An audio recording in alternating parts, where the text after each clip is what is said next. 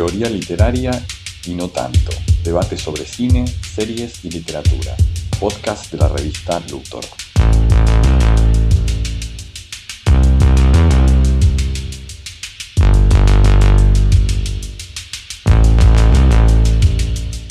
Un escritorio, una ventana, una radio, una página en blanco y un televisor coexisten hoy en el mismo medio. La condensación en las pantallas de computadoras y smartphones de dispositivos y funciones que antes tenían una existencia independiente implicó que las interfaces con las que los manipulamos adquirieran una importancia cada vez mayor. Por otro lado, el concepto de interfaz va más allá de los medios informáticos y puede expandirse a nuestra interacción con cualquier cosa, o a la forma en que las cosas interactúan entre sí. Abril Amado, Nicolás Correa Morales y Mariano Vilar se plantean algunos de los caminos que se abren al llevar el problema de la interfaz a los estudios culturales. Bueno, ¿cómo se ve Gmail? ¿Cómo se ve eh, la web que usamos todos los días, desde todos nuestros dispositivos, desde el celular? Llega a actualizarse cómo se ve alguna de ellas y está en boca de todos. A esta altura no tiene de grandes cambios la interfaz de Gmail, no tiene grandes cambios porque se llegó a un grado de, por ahí de, eficiencia o de, de familiaridad ya que es una cosa ya fluida y ya está ultra comprobada, me parece, en todo el mundo. La interfaz de software es, dentro de lo que podemos llamar la interfaz, me parece que es la que está, la que puede llegar a estar en boca de todos. Todo el mundo puede entender qué es la interfaz y yo estoy diciendo interfaz de software, me parece. Sí, no sé si, sí, incluso la palabra interfaz acotada, ¿no? Como no necesariamente la gente va por la vida diciendo interfaz de software, interfaz de usuario, como que un poco se, se popularizó el término. Eh, de todos modos, eh, es un término que las ciencias humanas últimamente han acuñado para empezar a describir ciertos fenómenos o para pensar en cómo nos relacionamos de alguna manera con los aparatos, con los dispositivos que usamos todos los días, el celular, la computadora. Sí, no, totalmente de acuerdo. Y es cierto que, a ver, en este tipo de términos y otros ligados a, la cibernética o la informática más específicamente, uno puede hacer como un seguimiento que va desde un uso técnico específico a eh, su incorporación al, digamos, al léxico de la teoría eh, en sentido más, más humanístico, más crítico, eh, o literario, aunque más esporádicamente en este caso. O sea, en el caso de interfaz, digamos, lo más obvio, por supuesto, va a ser empezar por la, por la ciencia de la comunicación o la teoría de la comunicación. Hay un libro reciente de Carlos Escolari que se llama este, Las leyes de la interfaz, que ahí plantea varias cosas que algunas vamos a ir comentando. pero bueno, una de las que quería destacar, así como para tener una cuestión histórica a mano, es que según Escolari el término viene de fines del siglo XIX este, y se usaba originalmente para identificar este, una superficie que separara, digamos, una membrana, si se prefiere, que separara dos líquidos, pero que permitiera algún tipo de porosidad, o sea, eh, algún tipo de movimiento entre ambas superficies de líquidos, digamos. Y en ese sentido, para nosotros sí, la interfaz, eh, lo primero que uno piensa, como también decía Nicolás es lo que nos conecta con principalmente un programa, una aplicación, una página web, o sea que hoy en día son categorías programa, aplicación, página web que tienden un poco a, mezclarse y que también lo podemos relacionar con, el auge ¿no? de estos dos términos que se pusieron tan de moda hace poco, que es UX o bueno, UX y UI, o sea, experiencia de usuario, interfaz de usuario, que son como áreas de, trabajo este, de investigación bastante eh, importantes hoy por hoy. Va un poco más allá de la técnica, va directamente uno, cualquier persona puede ser, puede, puede trabajar como sujeto de experimento, o sea, eh, para poner un poco en, tema, el eh, UX y UI es toda la parte del el, momento de experimentación en que hay un nuevo software y eh, una persona simula ser un usuario que lo está usando. El software está todavía siendo desarrollado, pero ya está en las últimas etapas y ya estamos probando que no solo los botones funcionan y demás y que todo es intuitivo, sino que, bueno, todo está en este lugar. Puedo llegar a deducir, puedo llegar a, en base a códigos previos que yo ya tengo construidos en mi cabeza, yo puedo llegar a entender qué es lo que está por hacer, lo que estoy por presionar o la interacción que estoy por tener con esa interfaz. Todo eso es lo que incluye la, la interfaz de usuario y la, experiencia de usuario que se usa hoy un montón en todo lo que es el desarrollo de frontend, páginas web y en desarrollo también de software en general. Sí, y es, interesante que las, las, interfaces con las que interactuamos nos van creando hábitos, nos van creando eh, modos de comunicarnos, nos van creando, van teniendo una incidencia social bastante importante en la vida de las personas en general. Incluso cuestiones de postura corporal se, pueden, se podrían relacionar con las interfaces. Sí, sí, o sea, es, es bastante evidente que pareciera ser que, digamos, a medida que la, digamos, los medios, las divisiones tradicionales de medios, si pensamos en la radio, la televisión, el cine, etcétera, em, se van centralizando en todos medios digitales, que básicamente en nuestra vida cotidiana suelen ser la computadora, el smartphone, quizás la televisión, este, quizás, em, si no miramos directamente en la, en la, pantalla, todo, digamos, esta centralización que va haciendo que, que, sean cada vez menos medios en el sentido ordinario, hace que justamente lo que se vuelva más visible es la interfaz. O sea, yo tengo, estoy el día frente a la computadora, pero tengo un Excel que utilizo para, como una interfaz para el trabajo, tengo un Gmail que utilizo para una serie de cosas, tengo eh, un, no sé, YouTube para ver todo tipo de videos, y lo que, lo que más impacta ahora muchas veces es ese sentido de la interfaz, que, que no es el único, digo, no es imponernos excesivamente eh, técnicos con las definiciones, o sea, hay que partir en principio de esa base de que interfaz es algo que media entre dos sistemas en el sentido más amplio posible y también se puede hablar de interfaz para hablar del joystick, el teclado eh, o eh, otros sistemas que no tienen nada que ver con el software. Sí, en algún punto las interfaces hacen que converjan eh, ocio y trabajo, por ejemplo, en un mismo lugar, ¿no? Como usamos la misma herramienta para absolutamente todo porque podemos, pero eso hace que de repente uno pase, no sé cuánto pasamos frente a una pantalla ahora. Si uno trabaja en una computadora, estás las ocho horas que laburas enfrente de, la computadora, después miras Netflix y después, o sea, todo tu día se la, te la pasaste adelante de una pantalla. Volviendo un poco, digamos, a la cuestión teórica y saliendo del ámbito específico de las ciencias de la comunicación, que es donde Scolari más o menos hace sus, aportes, o sea, en, el ámbito un poco más amplio de las humanidades, eh, Lev Manovich, ¿no? en este libro muy famoso, El lenguaje de los nuevos medios, este, tiene todo un capítulo largo dedicado al, tema de la interfaz, y él justamente hace esta propuesta de, de pensar el concepto de interfaz a partir de lo técnico, o sea, teniendo en cuenta cómo cambian las interfaces a partir básicamente de la digitalización, porque los nuevos medios de Manovich son las computadoras básicamente y la cultura digital, em, cómo ese concepto, esa modificación de, las interfaces le permiten a él y nos permiten a nosotros pensar en este, un concepto más amplio de interfaz cultural. Que ojo que son conceptos que em, a veces se expanden demasiado, porque si pensamos que la interfaz es cualquier mediación, eh, más allá de su carácter técnico, eh, se vuelve un poco o sea, se vuelve un sinónimo de mediación en última instancia, sí, la interfaz entre la, clase obrera y el gobierno. Bueno, ok, podés pensarlo en términos de interfaz, pero en principio ya lo que estás hablando ahí es de una mediación.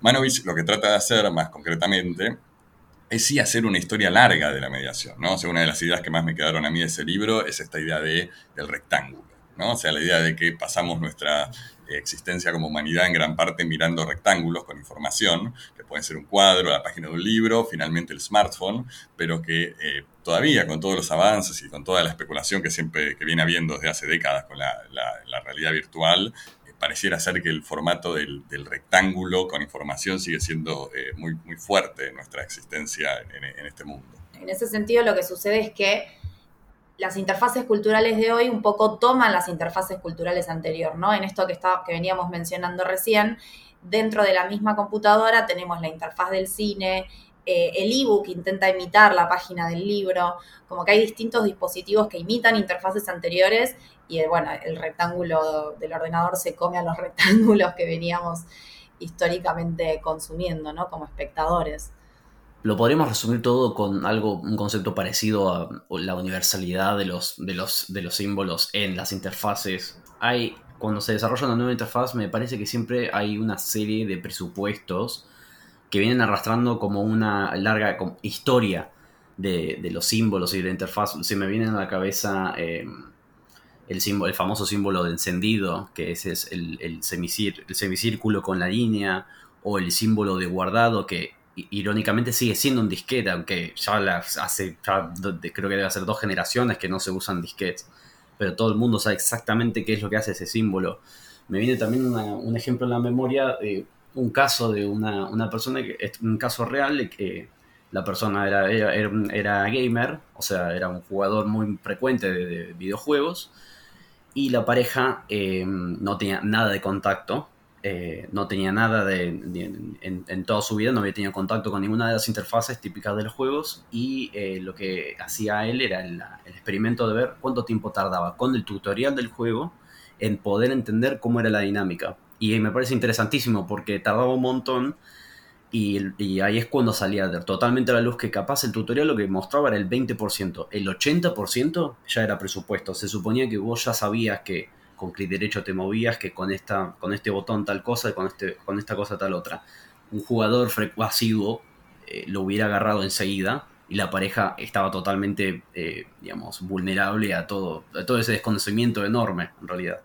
Sí, sí. No, no, es que, es que, a ver, si uno lo piensa, o sea, justamente en este, en, este, en este aspecto más humanístico del concepto de interfaz, o sea, la idea de un lenguaje icónico, simbólico, universal, y cada vez más expandido, y, y, justamente, ¿no? A mí me pasa, yo no me acuerdo ahora si en una de las computadoras del trabajo tengo, no sé si es el OpenOffice o el LibreOffice, pero bueno, un, un Word que no es el Word, para decirlo brutalmente, eh, y no tiene el símbolo disquete para guardar, tiene otro símbolo. Y me cuesta encontrarlo, cada vez me cuesta encontrar dónde era el clic de guardar porque mi mente está, está yo soy de la generación que sí uso disquete, pero que de todas formas no uso un disquete hace 20 años y sin embargo estoy tan, digamos, el, icono del disquete como símbolo de guardado lo tengo tan incorporado que lo espero y lo busco, incluso cuando alguien decide sacarlo porque justamente ya no representa lo que eh, en algún momento representó, eh, se vuelve más impráctico. Y sí, sin duda, todo esto que estás diciendo de los juegos, a ver, es parte de los desafíos de la gente que hace UI o UI, este, justamente entiendo por esto, ¿no? O sea, hasta qué punto se puede, eh, o sea, no puedes explicarle de cero el funcionamiento de una interfaz digital a una persona, o es casi imposible, eh, y la cantidad de, elementos que tienen los juegos hoy por hoy hacen que sea particularmente complejo tener que ir con una enciclopedia gigante para poder eh, armar todo eso como una interfaz. Y perdón, una cosa que quería, perdón, una, cosa más que quería mencionar de, de, Manovich, que me hiciste acordar también, que, que él analiza en ese libro, que es el tema del cortar y pegar, ¿no? O sea, los, los iconos de cortar y pegar y la acción de cortar y pegar, como una acción que hoy en día la mayoría de las interfaces permiten de alguna manera. Y que lo que explica Manovich, esto es un libro de los 90, que digamos, computacionalmente las operaciones de cortar y pegar texto, cortar y pegar números, o cortar y pegar audio, cortar y pegar imágenes, video, computacionalmente son muy distintas. Pero sin embargo, desde la perspectiva del usuario, en la medida que están asimiladas al procedimiento de la interfaz, se vuelven en algún punto eh, análogas, homogéneas.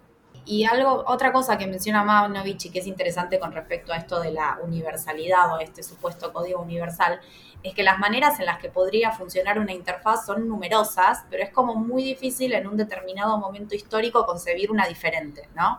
Como, ¿podría ser distinta la interfaz? La respuesta es que sí, pero nos cuesta un montón imaginarnos otra interfaz diferente que la que manejamos y que la que se está instalando a nivel universal de alguna manera. Sí, sí, y de hecho Manovich también lo plantea en términos de, una, cierta contaminación que se produce entre el ámbito digital de la interfaz y el ámbito real, ¿no? Creo que le hablaba de aeropuertos, hasta qué punto eh, la interfaz de Google con su estética parece de alguna forma, uno a veces duda, ¿esto está replicando una estética preexistente en la arquitectura o en el diseño de interiores? O al revés, el diseño de interiores está hoy por hoy replicando una especie de sensación estética que produciría eh, la interfaz digital a la que estamos acostumbrados.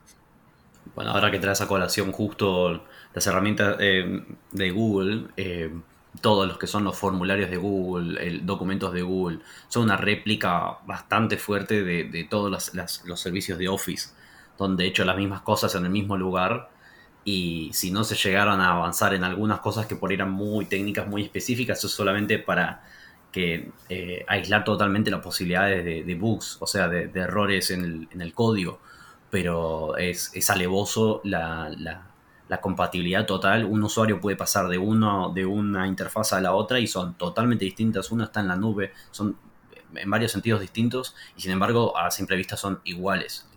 No, totalmente. Y bueno, pensando esto también a nivel más histórico, y, pero sin ir muy lejos en la historia, o sea, otro, otro ejemplo de interfaz, y ya no estoy hablando de software, sino de hardware, es el teclado QWERTY, ¿no? Este, que también tiene una historia compleja, también, eh, como algunos sabrán, habrán escuchado quizás, es no es la forma más eficiente. O sea, si se hace un análisis de eficiencia de, la disposición de las letras en, un teclado, bueno, de por sí que cada idioma variaría, por un lado, pero incluso más allá de esa variación, eh, el teclado QWERTY estaba diseñado en parte como para ralentizar eh, la escritura y para que no sobrecargue las máquinas de escribir de la época, y sin embargo se ha vuelto tan omnipresente como interfaz entre nuestra existencia, la disposición del teclado QWERTY, que que parece impensable que alguien diga, bueno, vamos a cambiar el, formato del teclado, ¿no? ¿Qué tendría que pasar eh, pues, como, forma de escritura? Bueno, una, forma de analizar eh, eh, la interfaz, lo primero que, puede, que lo, más evidente puede ser es que la interfaz tiene que ser algo transparente. Eso quiere decir que no tiene que ser una interferencia entre, lo, entre el usuario y la tarea que tiene que llevar a cabo. Tiene que ser una cosa intuitiva, tiene que ser una cosa aceitada,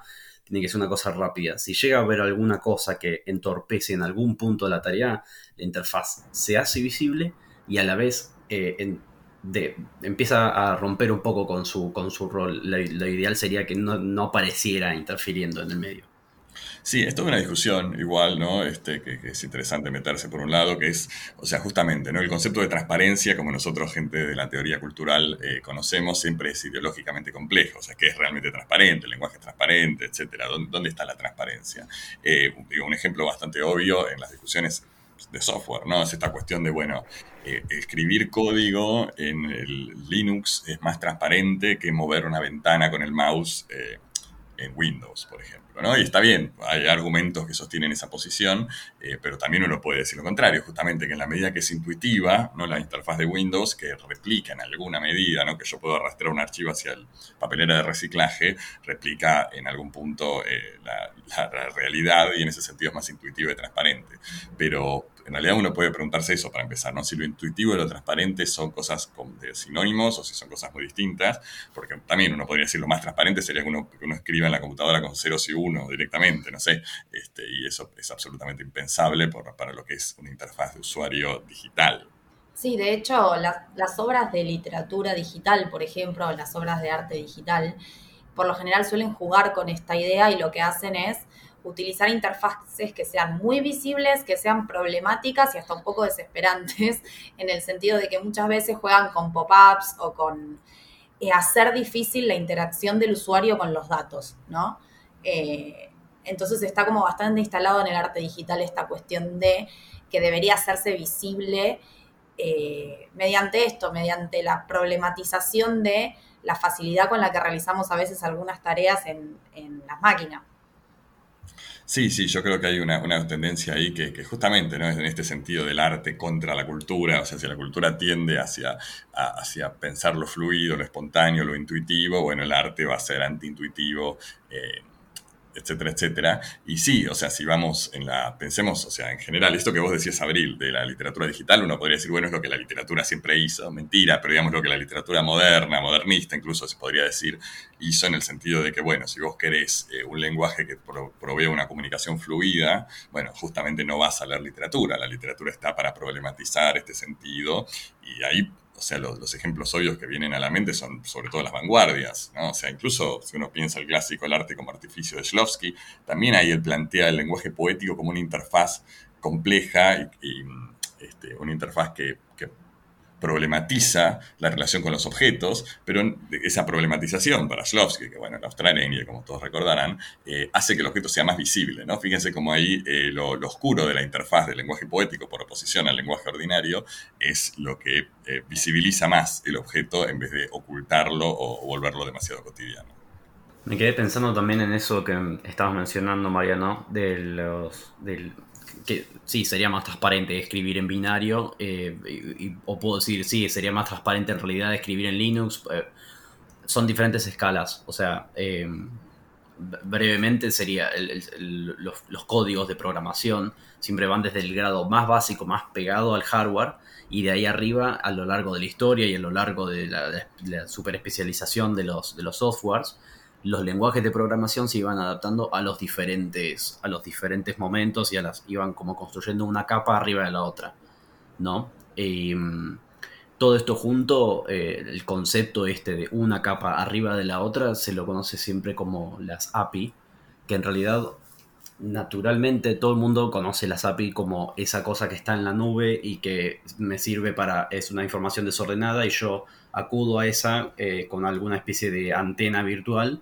y de ahí puedo bajar esa información. En realidad ese, ese es uno de los usos, pero en realidad conceptualmente API, las, eh, las siglas que em, en inglés quiere decir Application Programming Interface, eh, justamente una interfaz que lo que está haciendo es trabajar una cosa y presentarme las herramientas simples, simples y totalmente versátiles funcionando de fondo con cosas mucho más complejas y grandes como, eh, como ceros y unos. Por ejemplo, yo no trato los ceros y unos directamente. Tengo una API de por medio que me lo simplifica y me da las herramientas para poder manipular esos ceros y unos.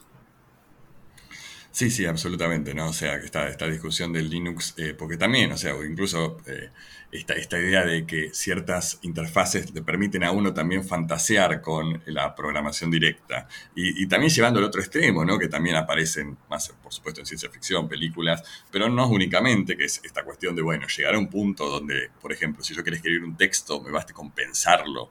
O sea, se podrá eh, pensar de alguna manera, como se viene discutiendo hace rato en estas conexiones directas entre computadora y cerebro que hagan que la interfaz como hoy conocemos, o sea, si yo quiero mandarle un mensaje, no sé, a Abril, puedo simplemente pensar en el mensaje y mandárselo como el profesor X en, los X-Men, o necesariamente siempre vamos a tener eh, alguna mediación que va a implicar una interfaz, ¿no? Porque incluso lo que, lo que decíamos hace un rato, ¿no? De, de, la replicación de, métodos anteriores. O sea, la relación entre el correo real, postal, y el mail también se ha vuelto cada vez más eh, errática, pero de todas formas como metáfora básica del concepto de carta, que todavía el iconito de la carta sigue siendo eh, muy, muy, digamos, muy pregnante o muy presente.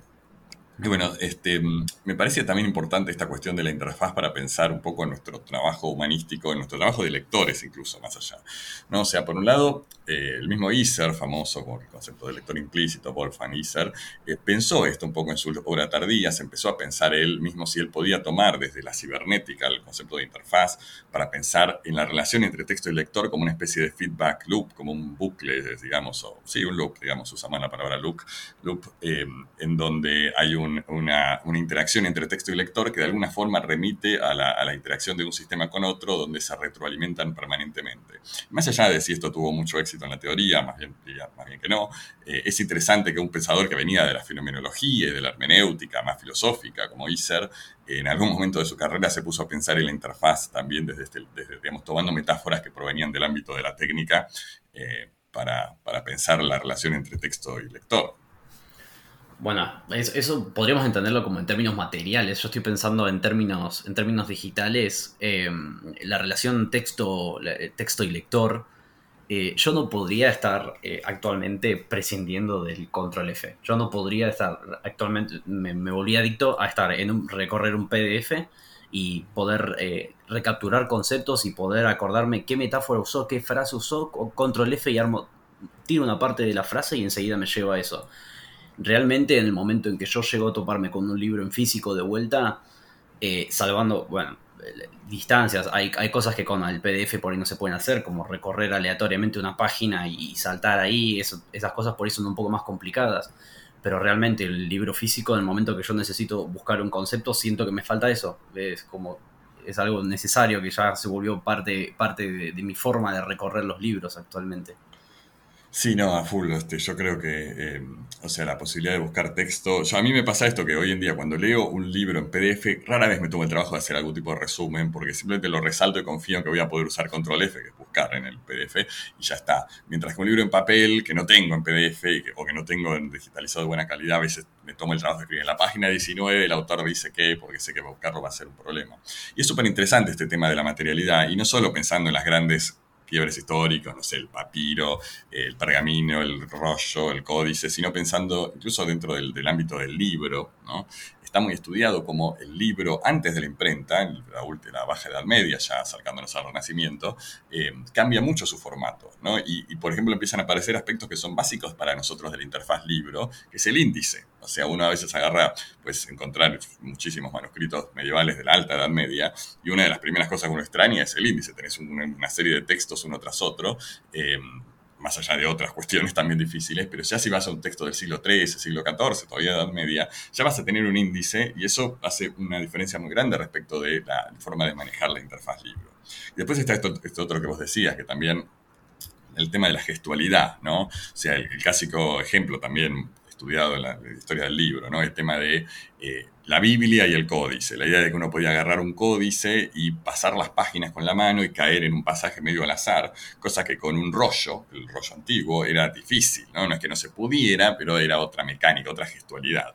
Y como el libro digital, justamente también, a mí por lo menos no me resulta tan fácil la idea de buscar al azar en un libro digital. Siento como que la mediación ahí, eh, la gestualidad, el pasar páginas así, como digo, eh, sin mirar, eh, se ha modificado mucho con el swipe del dedo, es como otra, otra práctica. De hecho, es muy gracioso también como el pasaje del papiro al celular y la palabra scroll en el medio, que scroll quiere decir, en, inglés quiere decir el rollo, que era la misma mecánica, se leía de arriba para abajo, por supuesto izquierdo a derecho, como, como fuera, pero era de arriba para abajo y es idéntica a la, a la forma de lectura que podríamos tener en los dispositivos móviles actualmente, incluso con la palabra acuñadísima por el español, scrolleo, es cuando vamos para abajo recorriendo una, las, las aplicaciones que, redes sociales o o los PDFs que son siempre de, arriba para abajo. Algo que me resulta interesante con respecto a este modo de leer es que es un modo de leer bastante interactivo. Eh, esta cosa de que yo puedo buscar una palabra, hacer clic en una palabra y que me lleve a otro texto distinto, eh, hace que esté todo el tiempo interactuando con ese texto, eh, incluso físicamente, ¿no? Cosa que en un libro no sucede. Y ahí yo me pregunto entonces si estos modos de leer son menos inmersivos o más inmersivos, ¿no? Marilur, Marilur, ah. No se puede, se puede pronunciar ese nombre, el Ryan, digamos de Ryan. Ryan, sí. Em, plantea una tensión entre lo interactivo y lo inmersivo, ¿no? Como que si tenemos uno, decrece el otro. Sí, o sea, está, está bueno plantear ese tema porque si bien Ryan, no en este, sobre todo recuerdo el libro eh, Narrativa y Realidad Virtual, pero en otros textos también lo presenta, ya presenta esta dicotomía entre inmersión e interacción y el tema de la interfaz es un eje importante ahí, porque una de las cosas que ella señala es que la interacción ¿no? requiere una interfaz más visible, o sea, si yo voy a poder o sea, no sé, el ejemplo de siempre elige tu propia aventura, bueno, para, justamente para poder elegir tu aventura vas a necesitar una interfaz que te dé la opción de hacerlo. Mientras que la interfaz natural, digamos, del libro clásico, que simplemente consiste en pasar una página, si bien involucra una acción, que es pasar la página, eh, en principio es una acción, eh, es una interfaz que se vuelve rápidamente naturalizada e invisible, ¿no? no casi no lo pensamos como una acción el pasar la página, mientras que en cambio en un videojuego donde yo tengo que tomar la decisión de si saltar acá, saltar allá, de si decirle esto o decirle toda, toda tal cosa al personaje, para poder yo tener esas opciones necesito una interfaz que me las ponga en la cara, ¿no? Y en esa medida que me las pone en la cara, pareciera sacrificar este concepto de inmersión. Por eso también estas películas interactivas nunca terminan de funcionar tanto, porque uno no puede sumergirse en la película si uno lo está pensando como un videojuego. Eh, o en todo caso, por supuesto, uno puede sumergirse mucho en un videojuego, pero es otro tipo de inmersión donde la interfaz tiene un rol interesante. Digo, más allá de, estas cuestiones, eh, pensando en la historia del libro, la historia de las interfaces, em, pensando en el presente y los últimos años, pareciera ser que, digamos, la representación ficcional de interfaces tiene un lugar eh, muy, muy fuerte en la ficción, ¿no? O sea, ejemplos muy obvios son que son Black Mirror, donde muchísimos episodios juegan con el tema de cómo eh, un cambio en una interfaz o la aparición de una nueva interfaz producen un, digamos, maremoto en la cultura. Eh, pero también podemos pensar en novelas argentinas, tipo Kentucky, por ejemplo, donde este tema es muy fuerte. O sea, toda la novela de alguna forma juega con esto mismo, con la creación de una interfaz nueva con un medio nuevo que son estas especies de peluches eh, que son los Kentuckys, eh, y cómo eso genera todo un tipo nuevo de interacción social eh, bastante trágico en la mayor parte de la novela. Sí, pienso en películas como Bandersnatch, vos recién mencionabas Black Mirror, donde por un lado se tematiza la cuestión de la interfaz, pero por otro lado también se plantea esta dicotomía entre inmersión e interacción, ¿no? Está como todo junto ahí en esa, en esa película. Sí, sí, absolutamente. No, pienso de inmersión e interacción y me quedé, me, quedó rebotando la esto, esto que también viene bastante a tema con la, con la, interfaz, que es esto de la realidad aumentada. ¿Qué, es este, ¿Qué es este fenómeno que está viniendo? Que es algo que va a pasar, es algo que va a acaparar nuestra, va a romper con el, rectángulo, los rectángulos que estamos viendo todos los días. Va a instalarse de verdad un, el, el famoso meta que viene prometiendo el imperio Zuckerberg. Eh, qué va a pasar con eso. Y también me acuerdo mucho del, eh, del caso, del, del, célebre caso para mí de, de, Pokémon, del Pokémon Go, que fue ese juego que apareció en, ¿en qué año habrá sido? ¿En 2016? Sí, algo así se me ocurre, sí, no, no hace 10 años seguro, o sea, 5 o 6 años, por ahí 4 o 5 años y que fue un evento mundial, fue para mí estuvo en boca de todos, yo tenía amigos sociólogos que se lo descargaban y nunca hubieran jugado ese juego si no hubiera sido el evento que era y lo, lo, nuevo que era. Esto de una interfaz que iba más allá era no sé si no sé si la interfaz era la mayoría del juego en este caso. Sí, sí, aparte, bueno, yo recuerdo de la publicidad cuando salió, que justamente lo que te vendía la publicidad, por supuesto engañosamente, como siempre, era que vos ibas a ver los Pokémones tipo con tus propios ojos, ¿no? La idea era esa, que vos caminabas por las plazas y veías, qué sé yo, un Pikachu, etc. Eh, y por supuesto no era así, ¿no? Eh, lo que, pero sin embargo, el juego, o sea, la forma en que ese juego puso... Eh, sobre el mapa, digamos literalmente, la realidad aumentada, eh, fue muy sensible. Y yo creo que hay, hay una tendencia, incluso a veces, no sé, yo, yo tiendo a imaginar un futuro distópico donde el mundo sea horrible, pero que todos usemos un tipo de interfaz en la cual, eh, no sé, uno pueda vivir en un departamento espantoso, pero que las paredes tengan las mejores pinturas del Renacimiento en altísima calidad, entonces no iba a importar que en realidad tenga una mancha de humedad gigante porque yo voy a ver hermosas pinturas renacentistas. Eh, y esto es algo que también se viene discutiendo y acá de nuevo la interfaz vuelve a aparecer, ¿no? Eh, la cuestión de la ideología, ¿no? O sea, ¿qué relación existe, esto es algo ya dijimos, entre interfaz e ideología? Si pensamos que las definiciones clásicas de ideología tienen que ver con una especie de velo, ¿no? O anteojo si se prefiere, que nos eh, ocultan o distorsionan la visión del mundo. Y acá el ejemplo que se cae de Maduro es la película de Carpenter, ¿no? They Live, ellos viven, en la que efectivamente eh, o sea, descubrimos que todo el mundo ya fue invadido por una especie de realidad aumentada que hace que no veamos la verdadera, el verdadero horror del capitalismo tardío, digamos, y que lo que descubren los personajes es que utilizando unos anteojos especiales pueden eh, eliminar el efecto de esa realidad aumentada y ver la realidad tal cual es. Bueno, y la literatura también se está haciendo bastante cargo de estos nuevos fenómenos que ocurren a raíz de las interfaces con las que interactuamos todos los días. Entonces existen muchas novelas, por ejemplo, que lo que hacen es reproducir el formato del chat en la página del libro, ¿no?